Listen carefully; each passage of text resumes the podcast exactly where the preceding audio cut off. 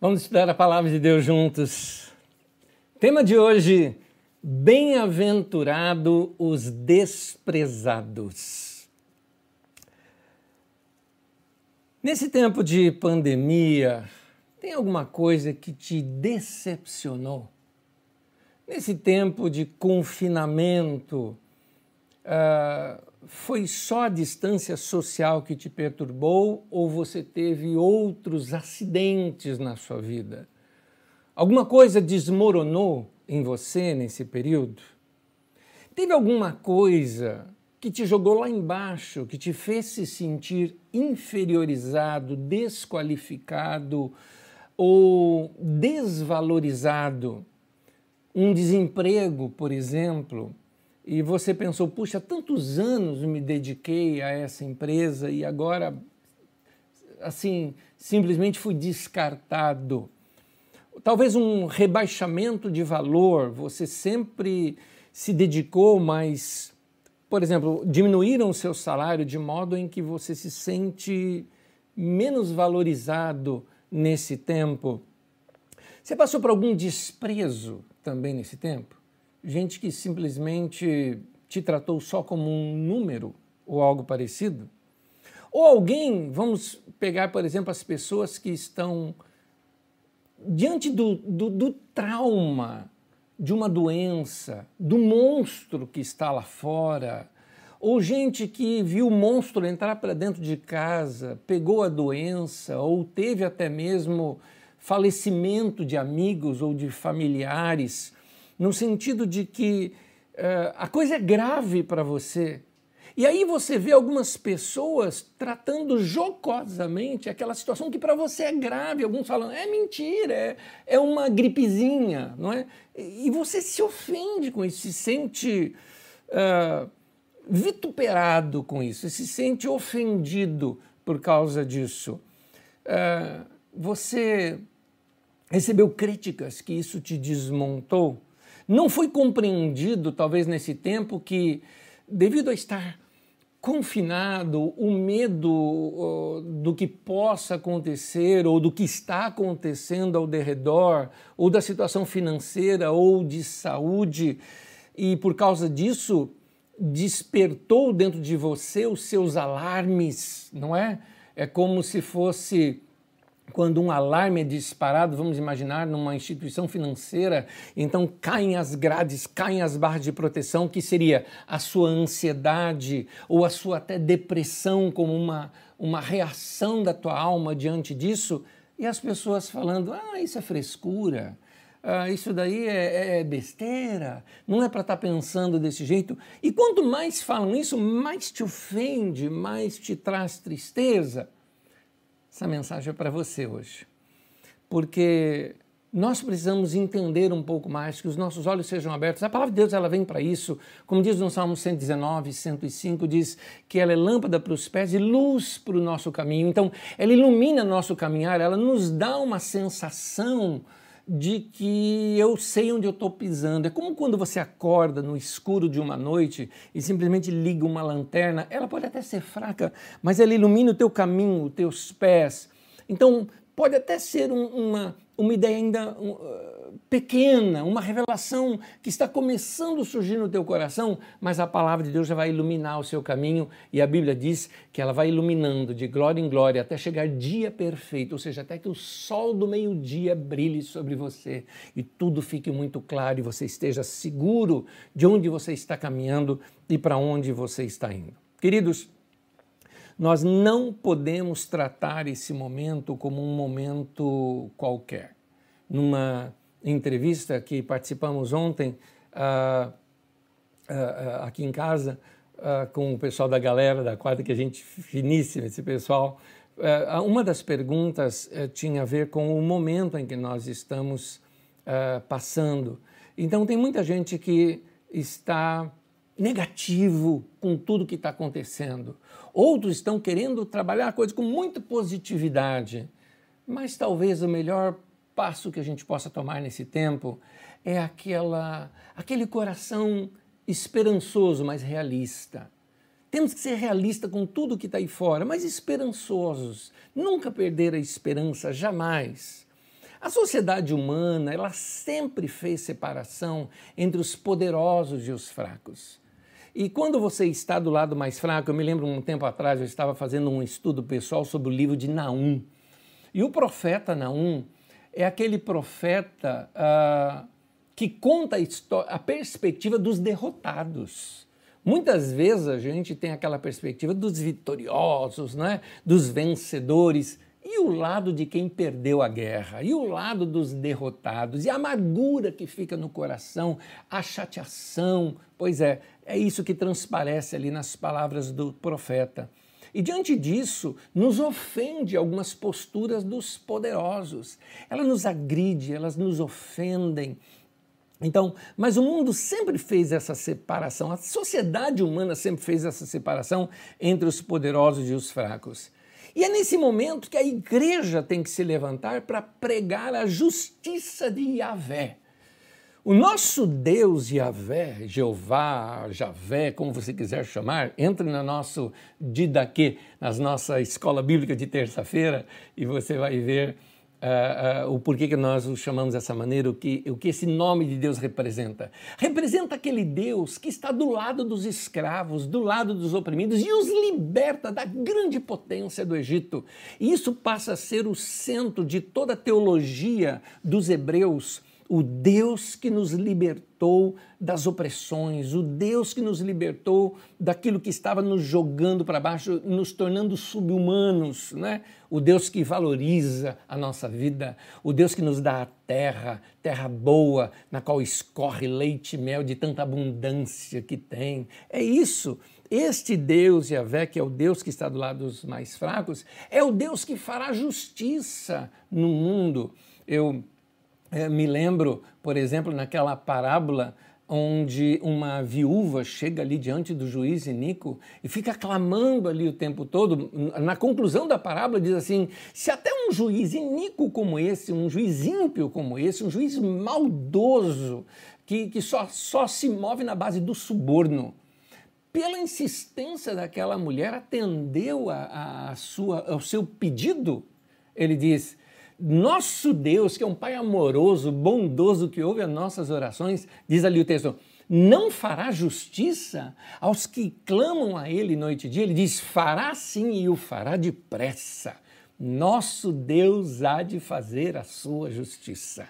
Romanos capítulo 14, versículo 17 diz assim: O reino de Deus é justiça, paz e alegria no Espírito Santo. O reino de Deus ele é justiça e justiça significa estar do lado do mais fraco. Justiça é abaixar os montes né, e outeiros, como diz o profeta, se não me engano é Isaías que diz isso, e levanta o vale, levanta os abatidos. Nosso Deus faz justiça, Ele está do lado do mais fraco. Você, meu irmão, que passa por um momento de desprezo, quero te dizer uma coisa: bem-aventurados desprezados, eles vão perceber Deus ao seu lado, vão perceber a justiça de Deus na sua vida, vão perceber que Deus nunca os abandona e nunca os abandonou e nunca os abandonará. Texto do profeta Jeremias, capítulo 22, versículo 3, diz assim: Assim diz o Senhor: administrem a justiça e o direito, dois pontos, ou seja, vai explicar o que é a justiça e o direito. Diz assim: livrem o explorado da mão do opressor.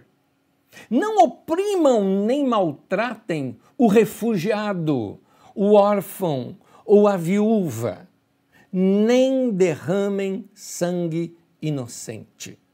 Está aí. Essa é a palavra de Deus para nós. Eu acho lindo nas Escrituras Sagradas quando a gente consegue ver o todo né, das Escrituras, nós começamos a perceber melhor essa justiça de Deus. Quando nós estudamos os evangelhos, eu, eu, entendo, muitas pessoas são muito preguiçosas para ler, o brasileiro é preguiçoso para ler, as pessoas leem, uh, não leem uma matéria toda, leem um título e já comentam em cima. Eu me lembro, num dos dias dessa semana, alguém fez um comentário acerca de uma mensagem que eu coloquei numa das minhas redes sociais. E a mensagem, muito apropriada para esse tempo, só que pregada lá em 2018, era uma mensagem assim: pode um cristão ser racista?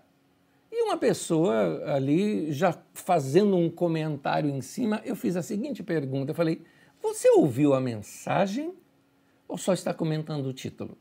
Então as pessoas comentam as coisas sem verem o todo. Da mesma forma nós fazemos com a Bíblia. A gente costuma ler na Bíblia só o que a gente quer ler. A gente só recorta a, a, a, aqueles trechos da Bíblia Sagrada no qual a gente uh, quer saber. Por exemplo, a gente recorta o texto ali de Marcos 11, né? Então, se você tiver fé como um grão de mostarda, diga este monte, erga-te, lança-te no mar, e não duvidar no seu coração, mas crer que se fará o que diz. Marcos 11, 23 24. É, tudo lhe será feito. Por isso eu vos digo que tudo quanto em oração pedirdes, crede que recebeste e tê-lo-eis. E você para aí. Só que a Bíblia continua dizendo, perdoe, para que o vosso Pai, e quando estiver orando, perdoe, para que o vosso Pai Celestial também perdoe os seus pecados. Nota, a gente pula alguns trechos que a gente não quer ouvir. Então é importante a gente ler no todo. E no todo, muitas vezes, você entende melhor o texto, você compreende melhor, inclusive, a mensagem que a liderança da igreja, daquela época em que foi escrito o texto bíblico, estava passando para a igreja, que eram seus primeiros leitores. Os primeiros leitores daquela comunidade lucana, ou seja, do livro de Lucas, que na verdade foi dirigida principalmente às igrejas que foram fundadas por Paulo apóstolo, ele eh, descreve ali no texto algumas coisas interessantes. Numa sequência de textos do livro de Lucas, o autor ele vem demonstrando como Jesus se solidarizava com quem sofria e se colocava ao lado de quem era desprezado. E então o texto mostra Jesus também desmontando o outro lado, quando depois de trazer um, um, uma série de, de, de, de textos mostrando da sua solidariedade, ele mostrava também um confronto que ele faz com aquele jovem rico, de, de, gente que busca o status, daqueles que oprimem silenciosamente as pessoas, e mostrando como que Jesus desmonta ou desmascara essas pessoas. É interessante naquele trecho de Lucas que pega ali mais ou menos do capítulo 17 em diante ali, é, você vai ver vários detalhes. Um deles, ali fala, por exemplo, sobre o repúdio. E o repúdio mostra a maneira como os homens desprezavam as mulheres. A maioria das nossas traduções está escrita a palavra divórcio, mas não é a melhor a tradução do texto. Ali se fala do repúdio. O que era o repúdio? O homem não queria mais a mulher, a mulher era uma propriedade dele, ele mandava ela embora. Só que ele não dava para ela a carta de divórcio, ou seja, não desfazia o negócio. Sendo assim, ela era um objeto que ainda era propriedade dele, então ela não poderia se casar com outro homem, porque isso seria roubo e o outro homem seria preso por causa disso. No caso, seria o que a gente chama de adultério. Então, o repúdio, na verdade, era um castigo para a mulher porque ele mandava-a embora, ninguém poderia abrigá-la, ela ficava sofrendo nas ruas. Isso era injusto. A injustiça contra a mulher foi denunciada por Jesus. Ou seja, Jesus combateu a misoginia. O que é isso? Um misógino é alguém que despreza a mulher. Muitas vezes esse desprezo pela mulher, alguns falam, não, mas eu não desprezo a mulher, acho mulher bonita, tudo mais. Exato, você a trata como um objeto, isso é desprezo. Você só usa e abusa e joga fora como se fosse algo descartável. Isso é desprezo. Então, isso é misoginia. E Jesus combate isso usando o tema do repúdio. Jesus combate também aqueles que desprezam o pobre. São as pessoas que é, praticam aquilo que a gente chama, é, uma, é um neologismo, né? A aporofobia, que seria o desprezo pelo pobre. Então, quando trata do assunto do rico e Lázaro, ele mostra de como o rico desprezava o pobre naquele texto. Leia lá nas Escrituras. O homem ficava na porta da casa do cara e o homem era acolhido pelos cães. Os cães gostavam dele, mas o homem não. Não se preocupava em sequer lhe dar comida. E aquele homem, aquele rico, quando o texto conta do, do, Lázaro tendo ido para o seio de Abraão, para o peito de Abraão, ou seja, descansando na mesa, no banquete, por que no, no, no peito de Abraão? Porque era a maneira como as pessoas se sentavam num jantar e se reclinavam sobre o outro, era o lugar de honra que Lázaro foi colocado. E o outro, debaixo de sofrimento, e conta-se até com fogo, né? Ele ainda chega para Abraão e fala: Abraão, manda o Lázaro aí me trazer um pouco d'água aqui para mim, né? Botar um pouco d'água aqui na minha língua. Quer dizer, nem no inferno o cara desceu das tamancas, não é? O cara é, tinha essa atitude é, é horrenda, né? De alguém que despreza o pobre e acha que o pobre sempre tem que ser subserviente. Jesus condena esse tipo de coisa. Os dez leprosos, quando ele emenda na história, interessante, é uma história emendando na outra ali no texto de Lucas, mostram aqueles que são desprezados na sociedade por causa de defeito físico. Quando essas pessoas elas não são valorizadas, elas são desprezadas, elas são como se fossem pessoas de segunda categoria, simplesmente porque sofrem de desprezo físico. Alguns fazem piadas jocosas com essas pessoas, mostrando todo tipo de preconceito. Jesus está combatendo o preconceito nesses textos. Depois conta essa parábola que lhes falei da viúva e o juiz iníquo, o juiz injusto que um, era um rico orgulhoso desprezando uma mulher pobre, por ser mulher e por ser pobre. Também o texto fala sobre o fariseu e o publicano, ou seja, um religioso desprezando uh, uh, o próximo e usando a religião para isso gente que massacra o outro em nome da religião, gente que usa a religião como fator de status e despreza o outro. Uh, que é um novato ou alguém que, por alguma razão, não segue todos os padrões de santidade religiosos segundo aquele, uh, a, a, aquela prática, no caso ali, do fariseu. Leia na sua Bíblia, pegue o livro de Lucas nessa semana e devore esse livro. Na verdade, deguste esse livro, né? Há textos da Bíblia Sagrada que não são para serem lidos, são para serem apreciados, degustados. E você vai percebendo nessas histórias é, o que Deus realmente queria nos passar como palavra. É importante você entender que as histórias bíblicas, na sua maioria, elas são como aquela cápsula de um remédio. Dentro que está o remédio, não é a cápsula em si. Então nós precisamos abri-la, e pegar aquela revelação de Deus que está ali dentro. Note que um texto atrás, você nota lá na Bíblia, um texto atrás do outro mostrando a mesma coisa. E aí, finalmente, ele trata sobre as crianças ali, porque as crianças eram consideradas insignificantes. Uh, em algumas práticas do Oriente Médio, por exemplo, eu estive em, em, em outras nações onde a, prática é que primeiro se servem os adultos, eu me lembro que aquilo era estranho para mim, porque primeiro se sentavam os adultos e comiam, e depois a sobra do meu prato iria para aquelas crianças. É uma prática social que eu não vou questioná-la aqui, lá naquele país. Mas o que eu me refiro é quando você é, desconsidera as crianças, quando você, por exemplo, é, vamos, vamos pensar aqui nas questões de educação, quando você, por exemplo, acha que é mais importante a criança produzir, ou seja, trabalhar, do que ela estudar, por exemplo, são formas em que você vai usar a criança ao seu favor, e assim tem tantas outras maneiras que as pessoas fazem. Nos nossos dias, vamos pensar que isso foi o que Lucas, ou que aquela todos aqueles irmãos, aquela liderança daquela igreja, na qual leva o nome aqui do redator como Lucas, achou que fossem os textos mais importantes das histórias de Jesus para serem passadas, para ensinar essa igreja a não ser preconceituosa. Usando situações da época, o juiz Nico, o rico dando um festão e o Lázaro lá na porta, enfim, situações da época. Mas e hoje em dia? Quais são as classes sociais hoje que não têm status ou que sofrem algum tipo de preconceito?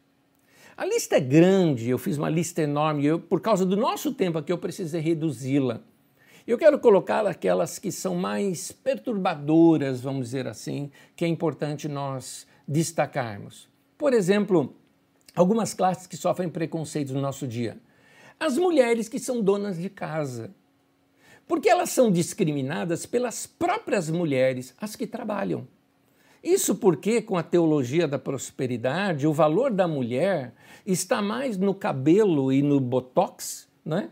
o que de uma certa forma ostenta né, dinheiro e, e, algo parecido, e não nas suas habilidades artesanais, por exemplo. Então, aquela mulher que é uma artesã ou que ela tem a paixão pela casa e gosta da casa, ela é desprezada pela outra, por exemplo, que conquista, que tem dinheiro e que negocia. São situações que, que traçam assim uma espécie de status social numa roda Alguns falam, Nésio, o que é isso? Você está exagerando, exagerando? Vamos imaginar um círculo onde as pessoas estão se vendo, pessoas que não se veem desde a época de escola e hoje, 20 anos depois, se encontram. E o que você faz, minha, minha querida? E uma fala, ah, eu sou tal coisa, eu sou diretor ou gerente, tal, eu produzo tal coisa, ah, eu tenho... Uh, você pode me ver na internet, a minha empresa e tal. E você que você faz? Ah, eu cuido da casa. Pronto, foi desprezada já pelas outras. Então, são situações do nosso dia a dia que a gente tem que ver se nós não tratamos as pessoas com pesos e medidas diferentes. Vamos imaginar, por exemplo, vamos quer ver uma outra classe social que sofrem bastante nos nossos dias? Os gays sofrem bastante, sofrem agressões, pessoa que bate no outro simplesmente por causa da, da escolha, da decisão da vida da pessoa. O que você tem a ver com a vida da outra pessoa? comentários maliciosos, discriminando a pessoa, rebaixando a pessoa, desvalorizando a pessoa. Pior do que isso é o abandono da família. Esse é o pior que existe. Familiares que rejeitam as pessoas simplesmente por uma decisão que cabe à pessoa e não a você. Então, são situações em, em, em que é, é, é, é inaceitável isso. Inaceitável, inclusive, dentro da igreja. Eu já vi pessoas dizendo o seguinte, uma pessoa uma vez me disse o seguinte, Anésio, como é que pode? Eu fui numa igreja e encontrei um, um, casal de homossexual lá na igreja. Eu falei, mas você viu alguma coisa indecente a pessoa fazendo? Não, mas era um casal de homossexual. Eu falei, então, então não visite a Carisma, por favor. Porque lá nós recebemos todas as pessoas. Tem tanta gente ruim lá dentro da Carisma, inclusive eu. Tanta gente ruim dentro da Carisma. Porque, assim, nós aceitamos todos lá. Eu falei, inclusive você que assim é crítico, é linguarudo, despreza as pessoas, não é? A gente recebe todo mundo, porque nós somos todos uns desgraçados sem a graça de Deus na nossa vida. Paulo apóstolo falava: Eu que sou o maior dos pecadores. Ora, se o maior dos pecadores foi aceito no meio da igreja, todos nós somos aceitos em Cristo Jesus. Então, uh, muitas pessoas são desprezadas, uh, sofrem preconceito. Por exemplo, os negros. É isso que está essa semana toda se falando na mídia. E tem gente que acha o racismo algo normal. Volto a recomendar para você uma mensagem: pode um cristão ser racista? Está aí no nosso site. É só você procurar aí no YouTube, colocar Pode um cristão ser racista, barra Anésio Rodrigues, você vai encontrar essa mensagem. Uh, tem muitas pessoas que acham o racismo algo normal. Ah, mas isso é cultural, é costume familiar. Sim, é verdade, é verdade. Isso veio talvez da tua família, isso talvez veio da tua criação, ou isso veio talvez do meio social no qual você vive. Mas nós precisamos ter a nossa mente renovada e ter a mente de Cristo renovada pela palavra de Deus. Nossos corações precisam ser convertidos a Cristo Jesus e entender que em Cristo Jesus não existe homem, nem mulher, nem negro, nem branco, nem amarelo, não existe, nós todos somos um em Cristo Jesus. Outro grupo que é muito. Uh, uh, que sofre preconceito, sabe quais são? Os pobres. Onésio, mas uh, eu dou esmolas, eu, eu, eu faço contribuições. Muitos fazem contribuição porque isso dá status. É por isso que faz contribuição. Muitos que dão dinheiro ou fazem algumas contribuições fazem para ter status pessoal, para tirar foto e posar de, de, de, bonitinho e de generoso nas mídias sociais, igualzinho os fariseus, iguaizinhos. Aquele jovem rico, por exemplo, ele devia ter sido um homem que ajudou a construir sinagogas, que fez isso, que fez aquilo. Jesus percebeu que aquilo era tudo fachada. Por isso que ele desmontou aquele cara. Então, eh, dependendo do local, alguns pobres podem até ser expulsos. Quantos relatórios nós não temos de gente que foi desprezado numa loja, por exemplo, porque era pobre ou se vestia parecido como pobre ou parecido ou algo, ou algo do tipo. Então, Uh, tudo é claro, as pessoas uh, uh, desprezam pessoas, às vezes por causa da vestimenta, ou não é uma vestimenta adequada, né? não é chique, e então por isso são desprezados. E aí vem a lista enorme, vou só citar aqui, de gente que, que sofre preconceito. Ateu sofre preconceito, gordo, nordestino, ambulantes que, e esses que panfletam nas ruas, garis, lixeiros, faxineiros, pessoas tatuadas, uh, mulheres no mercado de trabalho, uh, motoboys e tantos outros. E tem também os novos preconceitos, preconceitos que surgiram agora, nesse tempo, nos tempos de pandemia. Os coveiros, por exemplo. Eu conheço um irmão querido da nossa comunidade que é um coveiro. E eu acho digno, honroso, sabe? No momento talvez mais triste da vida de uma pessoa, um momento de marca, tá lá ele servindo para que você possa ali ter o seu luto.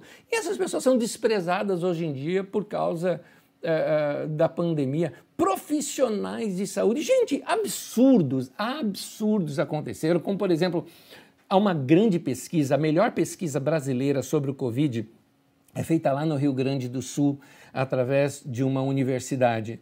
E alguns pesquisadores que foram em, cidadezinhas pequenas lá no Rio Grande do Sul, teve gente, relato, tem gente que chegou a ficar amarrado, pegaram o cara e amarraram a pessoa. Tem caso de pessoa que foi presa na cidade porque estava fazendo os testes de Covid-19 é, nas outras pessoas. É coisa de doido, é coisa de doido que acontece. Que às vezes a gente pensa que acontece em algum outro lugar e a gente vai ver isso acontecendo aqui, debaixo do nosso bigode, né, na nossa nação. Tempos reveladores esse da pandemia. É interessante, queridos, como algumas provas, como esse tempo da pandemia, por exemplo, está revelando como algumas pessoas realmente são. Você percebeu isso? Isso tem um princípio por detrás. Lá em Mateus 15, 19, Jesus fala que do coração procede os maus desígnios. Então a gente sabe que é, é o mal está lá, né, no coração do homem. Eu até diria, o mal ou o bem está ali. E a pressão externa vai liberar o que tem lá dentro a pressão externa ela pode ser boa ou ruim, por exemplo. Vamos pegar uma pressão que seria boa. Dinheiro, por exemplo. Não é bom ganhar dinheiro? Ah, é bom. Todo mundo gostaria de ganhar uma boa grana? Ou oh, seria muito bom. Pois é, o dinheiro, ele não é mal ou bom em si. Ele vai amplificar o que você é. Se você é bom e é generoso, o dinheiro vai ampliar a sua capacidade de ser bondoso e generoso. Mas se você é ganancioso, é maldoso, é orgulhoso, o dinheiro vai amplificar essa sua maneira de ser. Então, são as pressões externas que revelam o que há no coração da pessoa, sejam coisas boas ou más. Por isso que eu digo que essa pandemia está revelando o caráter de muita gente. Tanto gente boa, que é generosa, que reparte, cada, cada cena linda que a gente tem visto, fala a verdade, muita cena linda. Muita gente que se desperta, muita gente que se desdobra, muita gente que, que se compadece. Quanta coisa linda tem acontecido. Mas também está revelando um monte de bicho ruim por aí. Gente gananciosa, gente que não se preocupa com quem sofre, gente que é egoísta.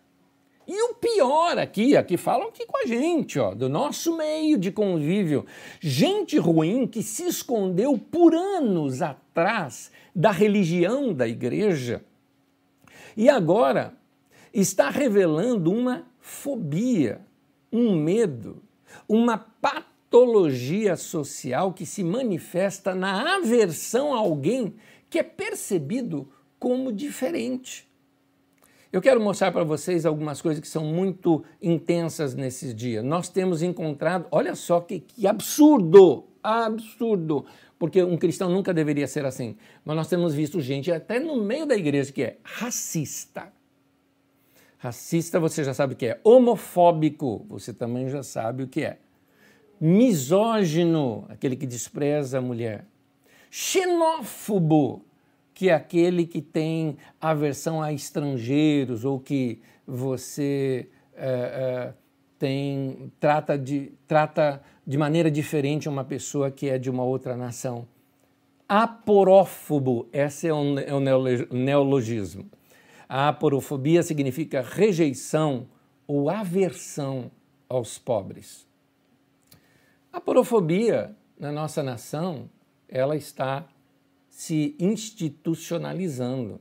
Nós ouvimos isso da boca do próprio ministro da Economia. E aqui, como vocês sabem, a gente é, é, é, denuncia mesmo o senhor Paulo Guedes falando para empresários de que a alta do dólar era algo positivo, porque com um câmbio baixo possibilitava até que as empregadas domésticas irem à Disneylândia. E ele ainda completou em um tom jocoso e discordando do fato, né, dizendo é uma festa isso. Que absurdo! Como é que chama isso? Isso chama-se aporofobia. Isso daqui é rejeição a pobre. Tem gente que não gosta de pobre. Igual um personagem na televisão que tinha muito tempos atrás numa comédia em que ele falava de pobre como algo desprezível. Tem um monte de gente daquela, uh, uh, daquela maneira. Por ocasião da guerra na Síria, muitos buscaram refúgios em países europeus. Nós estamos um pouco distante disso, porque aqui na América do Sul estamos tão distante daquele conflito que teve na Síria e do povo que é, era uma necessidade de sobrevivência. Não era gente espertalhona é, que buscou um país mais rico para entrar clandestinamente, para ganhar a vida e ficar ilegalmente no país. Não era isso, era gente que precisava sobreviver. É, é pai de família que pega o filho para o filho não morrer de fome e busca recursos num outro país. E aí nós vemos aqueles países que foram fundados por imigrantes, rejeitando agora estes imigrantes. Pessoas foram deixadas no barco ao léu, deixadas para morrer. Estavam em barquinhos e alguns morreram de fome, alguns morreram em tempestade, alguns ficaram lá. O país não abria para eles se querem aportarem, não é? e ali mesmo no mar morria crianças e mulheres. São as notícias que nós vimos.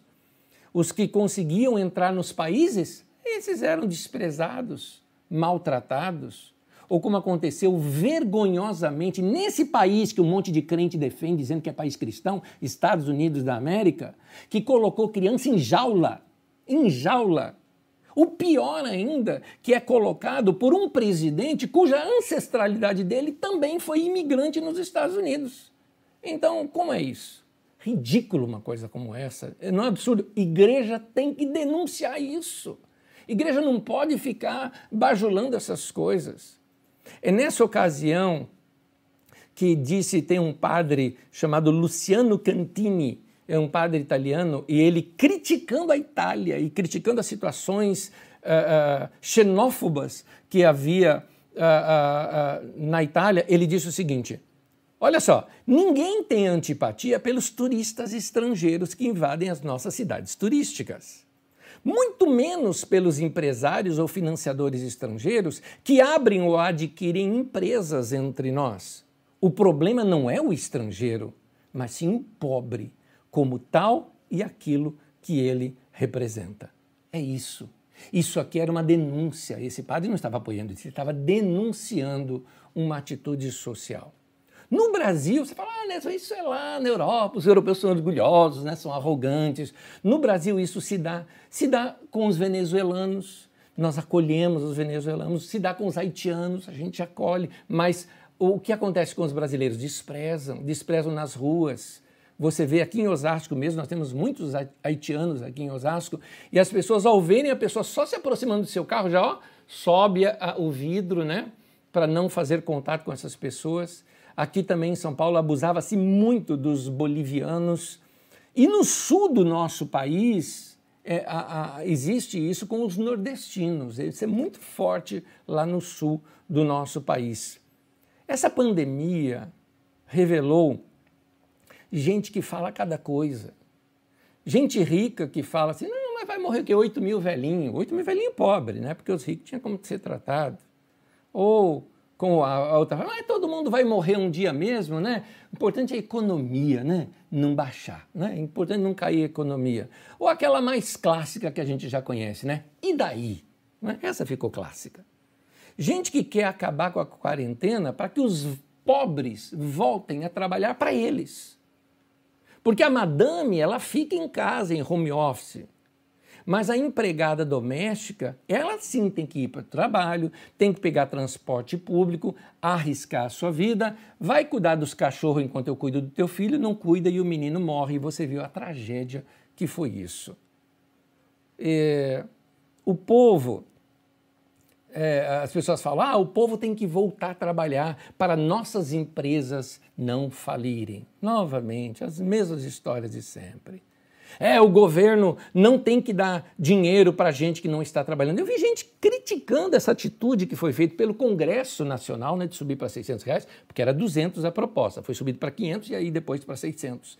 Então, que é, não deveriam ajudar essas pessoas. Mas, querido, nenhum governante, não se iluda com governante, tá? Nenhum político está tirando um vintém do seu bolso para ajudar, não é do dinheiro do bolso deles. Esse dinheiro está lá porque foi o dinheiro extorquido do nosso bolso através de impostos. Então tem mesmo que dividir, tem mesmo que dividir. Está falando para o povo ficar em casa? Banque isso para o povo ficar em casa, porque dinheiro não falta, não. É só não dar dinheiro para as empresas aéreas, para os ricos e tudo mais, que vai sobrar dinheiro para o povo. Meu irmão e minha irmã, se você, por exemplo, tem uma boa situação financeira e você é uma pessoa rica, se você. Eu sei, o brasileiro tem mania de não se considerar rico. Eu diria o seguinte: qualquer pessoa de classe C em São Paulo é rico para boa parte do, do, do, nosso Brasil. Tá? É, é, já a partir daí você já se considere muito bem. Então, meu irmão, minha irmã, se você está do lado daquele que tem mais e que está abastado, se você percebeu em você alguma situação opressora ou de desprezo, se arrependa, mude, seja generoso e ajude os que nada têm. Não é pecado ser rico. Nem quero te constranger por ser rico, porque não é constrangedor ser rico se você fez isso à custa do seu trabalho, do seu empenho. Isso é recompensa. Mas a Bíblia tem um conselho para você, e não é pecado ser rico, mas a questão é como que você deve tratar isso na sua vida. Vamos ler na Bíblia Sagrada, 1 Timóteo capítulo 6, do versículo 17 em diante, diz assim: Ordene os que são ricos no presente mundo que não sejam arrogantes, nem ponham a sua esperança na incerteza da riqueza, mas em Deus, que de tudo nos provê ricamente para nossa satisfação. Ordene-lhes que pratiquem o bem, sejam ricos em boas obras, generosos, prontos a repartir. Desta forma, eles acumularão um tesouro para si mesmos, um firme fundamento para a era que há de vir, e assim alcançarão a verdadeira vida. Meu irmão e minha irmã, seja generoso, ajude pessoas. O texto diz: você vai alcançar a verdadeira vida assim. E aqui, quando fala de vida eterna, não está falando só de morar no céu, está falando da vida que a gente experimenta aqui na terra. Seja generoso com as pessoas quando você vê necessitados nas ruas. Você percebeu como aumentou o número de necessitados nas ruas de São Paulo? Você percebeu isso? Eu precisei ir num hospital é, por esses dias e percebi o, como aumentou o número de pedintes na nossa rua nossa economia está em colapso. Mas chegou o momento da gente ajudar no que pode. Muitas vezes é uma prática nossa. Eu, a minha esposa, sempre que a gente tem assim sucos ou alguma coisa é, em, em caixinha pequena, a gente carrega no carro. Porque às vezes chega para essa pessoa, tá aqui, ó, dá para suprir uma, uma necessidade imediata. Eu sei, isso é assistencialismo, isso não é obra social, mas faça alguma coisa. Obra social nós já desenvolvemos no nosso centro social, ali nós contribuímos, ali nós ajudamos, fortalecemos família, ajudamos na, no processo de educação para que essas famílias se reinventem e consigam uh, vencer esse ciclo da pobreza na vida delas. Mas outras pessoas, elas precisam de coisas imediatas.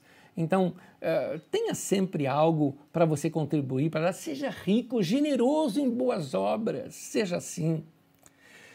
Para você que está do lado sofredor, você que faz parte daqueles que foram oprimidos nesse momento, você que faz parte do título dessa mensagem, os desprezados, lute pelos seus direitos. Não se cale. Se valorize. Nesse tempo você já foi desprezado, preterido, insultado ou até minimizado? Pois é, muitas pessoas só valorizavam você enquanto você dava lucro, você era só um número numa empresa.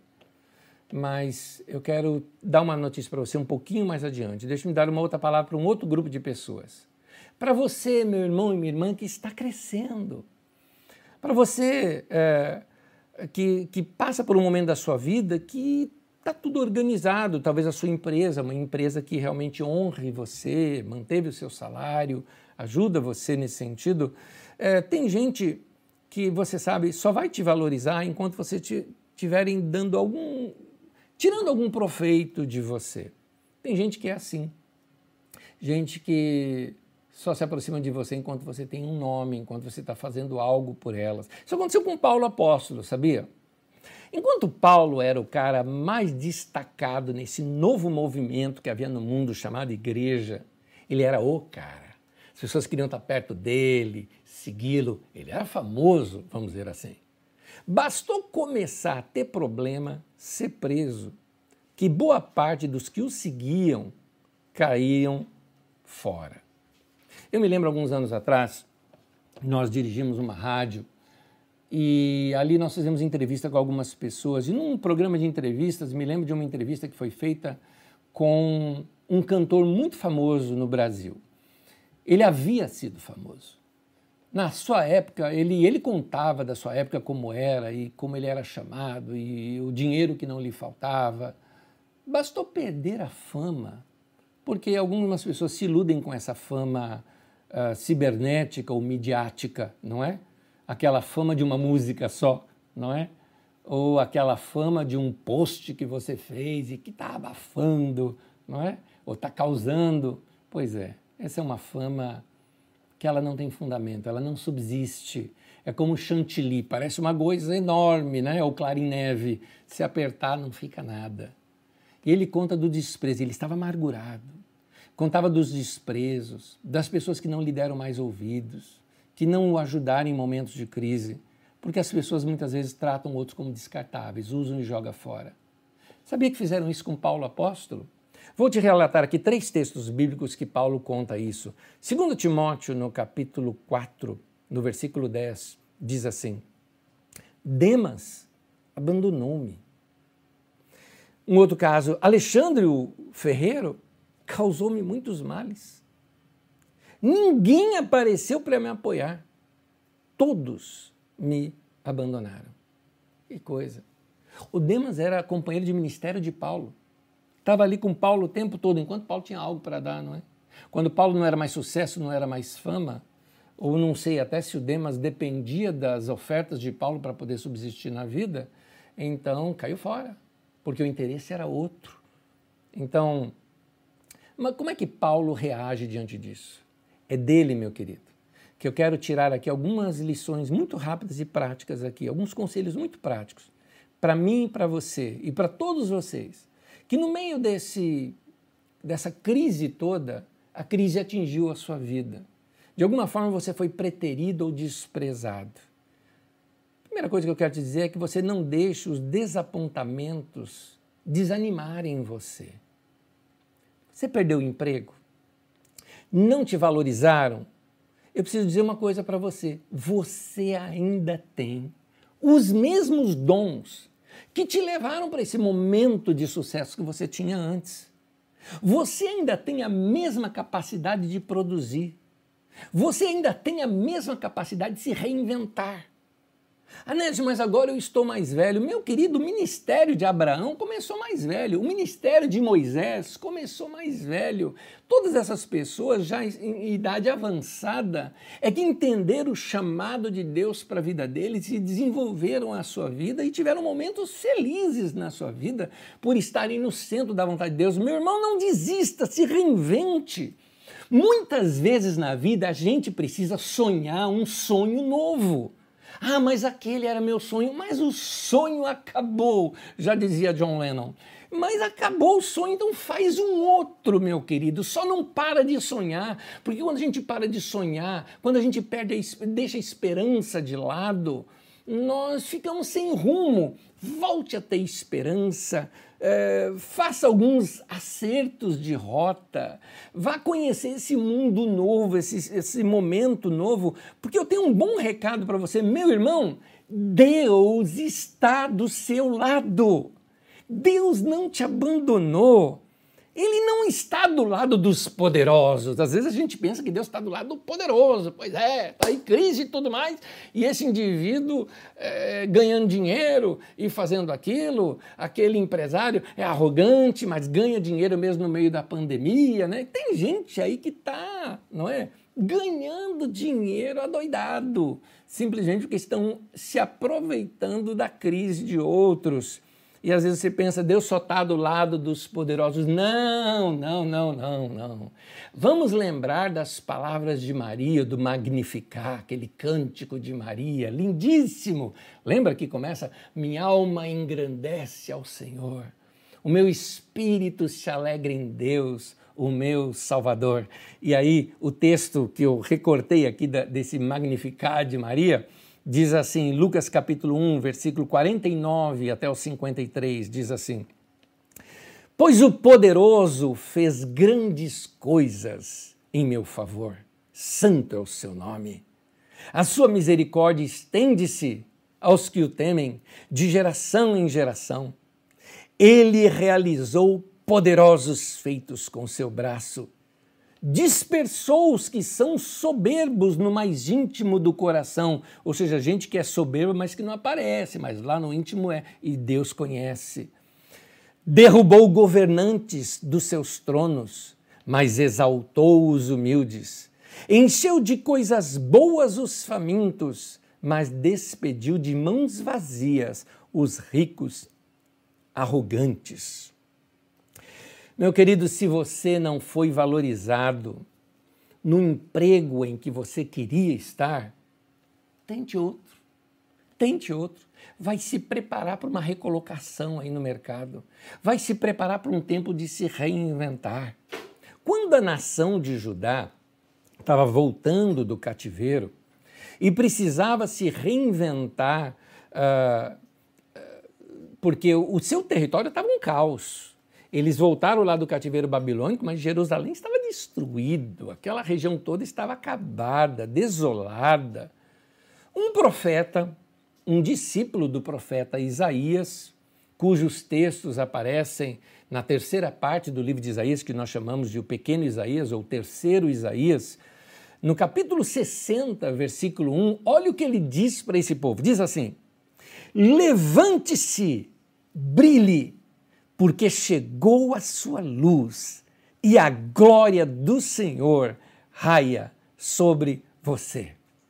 Meu irmão e minha irmã querida, eu tenho essa palavra de Deus, palavra aqui, ó, do livro do profeta Isaías. Levante-se, meu irmão, brilhe Jesus falou: Você é luz do mundo, vai brilhar, meu irmão, vai brilhar. Você tem os mesmos dons que te levaram para aquele momento de crescimento. Ah, mas me desprezaram. Use esses dons em outros lugares. Deus não abandonou você, Deus está com você. E ele diz: Já chegou a tua luz e a glória do Senhor raia sobre você. Ou seja, tem bênção na tua vida, a graça de Deus está na tua vida. Eles despediram você mas não apagaram a sua luz. Sua luz está aí, sua luz está aí, vai brilhar. Seu marido te abandonou, ok, mas não apagou a sua luz. Faz uma reviravolta, se levante. Você não precisa de alguém, nesse caso, para ser feliz. Você precisa estar perto de Deus, se realizar em Deus e aí sim reconstrua completamente a sua vida. Notícia ruim de uma doença te baqueou. Pois é, mas você está vivo. Você está vivo? Vai viver, vai brilhar. É, isso não apagou a sua luz. Meu irmão, é aquela velha frase: a vida te deu um limão, faz uma limonada. Então vai se levantar. A doença bate, a gente vai se levantar, vai brilhar. Sua luz não apagou, meu querido. Não permita que os outros tornem a sua vida uma vida pesada. Então, seja leve nesse tempo. Ah, mas me magoou muito o que me fizeram. Eu tenho um conselho para te dar. Perdoe. Esvazie essa mochila. Perdoe porque é melhor. Não carregue mágoas. A mágoa e a falta de perdão não vai fazer nada com outra pessoa, vai fazer com você e vai estragar você. É, eu já disse várias vezes, se não perdoar alguém, porque não, eu não vou perdoar porque eu quero que aquela pessoa se dane. Ah, ah. Não perdoar o outro com essa atitude de coração é tomar veneno e achar que o outro que vai morrer. Não faça isso. Perdoe, libere, tenha uma vida leve. Não pare a sua vida somente porque alguém te magoou. Não faça isso. Aprenda a perdoar e, como diz o bom futebol, narrador futebolista, segue o jogo então segue a vida. A vida não parou. Eu acho lindo na vida de Paulo que ele viveu o perdão. Ele entendeu que a maturidade faz isso na gente, né? Compensa, não compensa ficar amargurado, não compensa ficar chateado, não compensa. Tem o tempo de luto? Tem. Tem o tempo de sofrimento? Tem. Mas não fica aí. Passa o vale, a gente passa por vales na vida, mas não fica nele. E Paulo apóstolo, ele fala lá do Demas, ele fala lá do Alexandre Latoeiro, e ele fala daqueles que o desprezaram. Olha o que ele diz lá naquele texto de 2 Timóteo. Aliás, esse texto de 2 Timóteo 4 é, é, é, o último texto que a gente tem, vamos dizer assim, histórico das narrativas das palavras de Paulo. As últimas palavras do grande Paulo, apóstolo. Olha o que ele diz: que isso não lhe seja cobrado. E aí ele completa: O Senhor permaneceu ao meu lado e me deu forças. Meu irmão e minha irmã, o Senhor está do teu lado e é Ele que vai te dar forças. Ele não te abandonou. Portanto, bota teu coração para Ele. Vai brilhar, meu irmão. Vai brilhar. Em nome de Jesus. Quero orar com vocês. Amado Deus e Senhor, que essa palavra sirva de consolo, conforto, mas também sirva de esperança a esses coraçõezinhos que ficaram apertados nesse tempo. Gente que estava aí angustiado, gente que carrega aquele aperto no coração, gente que está olhando para a vida com insegurança, gente que tem medo do novo normal, do novo tempo que vai acontecer nos próximos dias, gente que tem medo de tudo que está ao derredor. Que eles sintam a segurança do Senhor, o shalom do Senhor, a paz do Senhor. Guarde os seus corações e as suas mentes em Cristo Jesus. Que lhes dê a paz, que lhes dê a segurança que precisam e que eles saibam que o Senhor está com eles e que a luz deles não apagou e que ela ainda vai brilhar muito. Põe a tua mão sobre o teu povo e levanta o teu povo a Deus. Fortalece aqueles joelhos que estão cansados. Fortalece aqueles braços que estão cansados. Fortalece-os a Deus. Em nome de Jesus.